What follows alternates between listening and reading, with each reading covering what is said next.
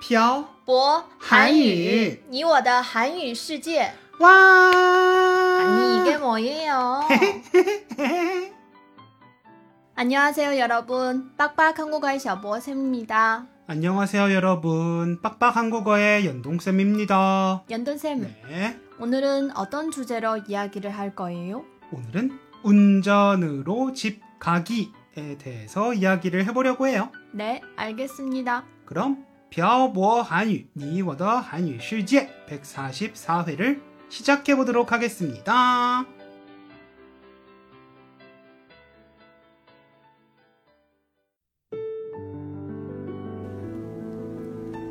跟朴博学韩语，请在淘宝搜索店铺“朴博韩语”查看课程详情。欢迎大家一起来学习。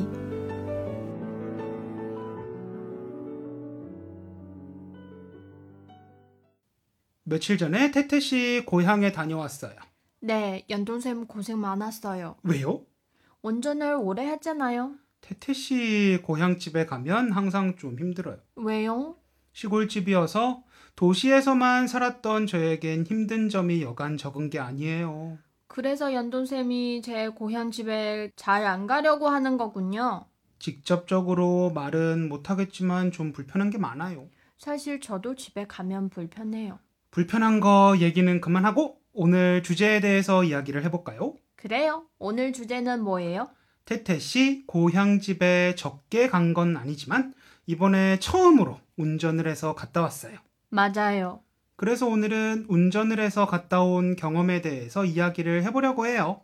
알겠습니다. 연돈쌤은 어땠어요? 일단 중국은 참 넓구나 라고 생각했어요. 왜요? 저희가 운전해서 간 거리가 편도만 따졌을 때 600km 정도 되거든요. 그랬죠? 한국에서 600km 운전했다고 하면 와 600km나 운전했어? 라고 했을 텐데 중국에선 겨우 600km밖에 운전 안 했어? 라고 하니까요. 사실 600km 밖에 운전 안 했어? 라는 말은 안 하지만 음. 600km가 아주 긴 거리는 아니에요. 제 말이 그 말이에요. 한국의 경우 한국의 가장 북쪽에 있다고 할 수 있는 서울에서 가장 남쪽에 있다고 할 수 있는 부산이 600km 조금 안 되는 거리예요. 그렇군요. 네, 게다가 한국에서는 길어도 3시간 정도 운전하는 게 보통인데 이번에 6시간 넘게 운전을 해본 적이 처음이에요. 그래요. 연돈쌤 고생 많았어요. 태태 씨 집 근처에 까오티에 역이 생기기 전 매번 태태 씨의 고향에 갈 때 고속버스를 타고 갔었는데 그때마다 앞에 있는 사람이 자기 편하자고 의자를 뒤로 아주 밀어놓거나 아이가 타거나 시끄럽게 하는 사람이 있으면 사실 고향 집에 가기도 전에 지쳤어요. 그래도 연돈샘을 만나고 얼마 지나지 않아서 꺼티에 역이 생겨서 다행이에요. 꺼티에를 타고 갔을 때도 좀 힘들었어요. 뭐가 그렇게 힘들었어요? 고속버스를 타고 갈 때랑 똑같은 이유죠. 연돈샘은 진짜 귀하게 자랐어요. 한국에 있을 때 시골에 가면 항상 차를 타고 다녔거든요. 그랬구나. 하여튼 방금도 얘기했듯이 저희가 태태 씨 고향에 갈 때 고속버스도 타보고 까우티에도 타봤고 이번에 운전을 해서 가봤는데 태태 씨는 이 세 가지 중에 뭐가 제일 좋은 것 같아요? 음, 전 운전을 해서 가는 게 제일 좋아요. 왜요?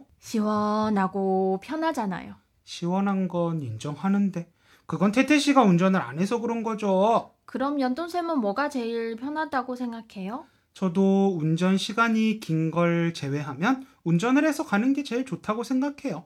시간의 제약도 받지 않아도 되고요. 시간의 제약은 왜 받아요? 고속버스나 까오티에를 타고 가면 출발하는 시간에 맞춰서 역에 도착해서 기다려야 하는데 운전을 해서 가면 제가 가고 싶을 때 출발할 수 있으니까 시간의 제약을 받지 않잖아요. 맞네요. 음. 여러모로 운전해서 가는 게 제일 편한 것 같아요. 근데 비용적인 측면에서 봤을 때 까오티에를 타고 가는 게 제일 합리적인 것 같아요.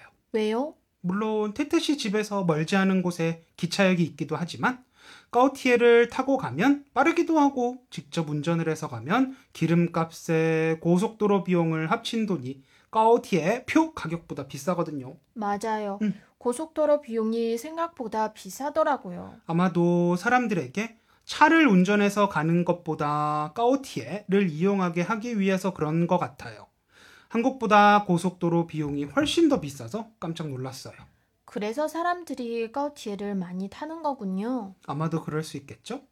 그런데 많은 사람들이 함께 이용하는 까오티에는 아이들이 시끄럽게 하거나 이어폰을 끼지 않고 영상을 보거나 음악을 듣는 몇몇 사람들 때문에 타기 싫어요. 그거 맞아요. 사람들의 문화 의식이 좀 더 성숙해졌으면 좋겠어요. 그런 경험들을 몇 번 하고 나니까 제가 좀 힘들더라도 다른 사람들에게 피해를 주지 않기 위해서 전 아이가 생기고 아이가 어려서 시끄럽게 할 수도 있을 때 절대 까오티에를 타지 않기로 마음먹었어요.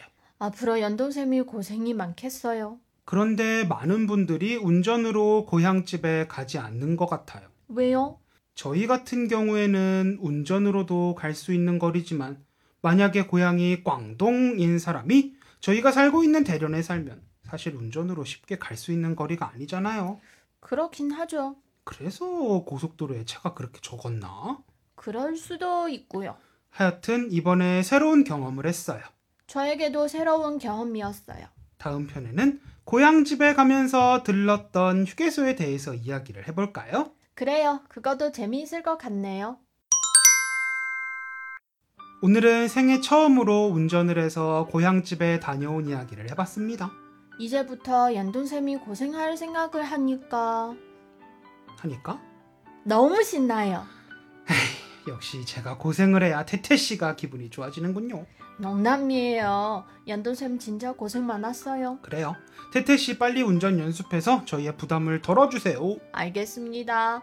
그럼 오늘 내용은 여기까지 할까요? 네. 네. 연돈쌤 오늘도 수고하셨어요. 태태 씨도 수고하셨어요. 음, 오늘은 저희가 생애 처음으로 운전을 해서 태태 씨 고향집에 다녀온 이야기를 해봤습니다. 사실 태태 씨의 집 근처에 까오티에 역이 있어서 저희가 사는 대련에서 출발하면 4시간도 안 돼서 고향집에 도착할 수 있습니다. 그런데 운전을 해서 가니까 6시간 이상이 걸리더라고요. 힘들기는 했지만 다른 교통수단을 이용하는 것보다 시원하고 안락하게 다녀올 수 있었던 것 같네요. 여러분들은 고향집에 갈 때 어떤 교통수단을 이용하시나요? 기차? 고속버스? 꺼우티에? 비행기? 오늘은 여러분들이 고향집에 갈 때 자주 이용하시는 교통수단과 그 이유를 댓글에 남겨주세요. 그리고 댓글에 여러분들이 듣고 싶으신 주제에 대해서 남겨주시면 주제를 선정할 때 적극 참고를 하도록 하겠습니다. 그럼 오늘 내용은 여기까지 할게요. 네. 지금까지 빡빡한 국어의 샤버쌤과 연동쌤이었습니다. 들어주신 분들 감사합니다. 다음에 봐요. 안녕. 今天的文字版在微信公众号“漂泊韩语”上回复本期标题“开车回家”获取。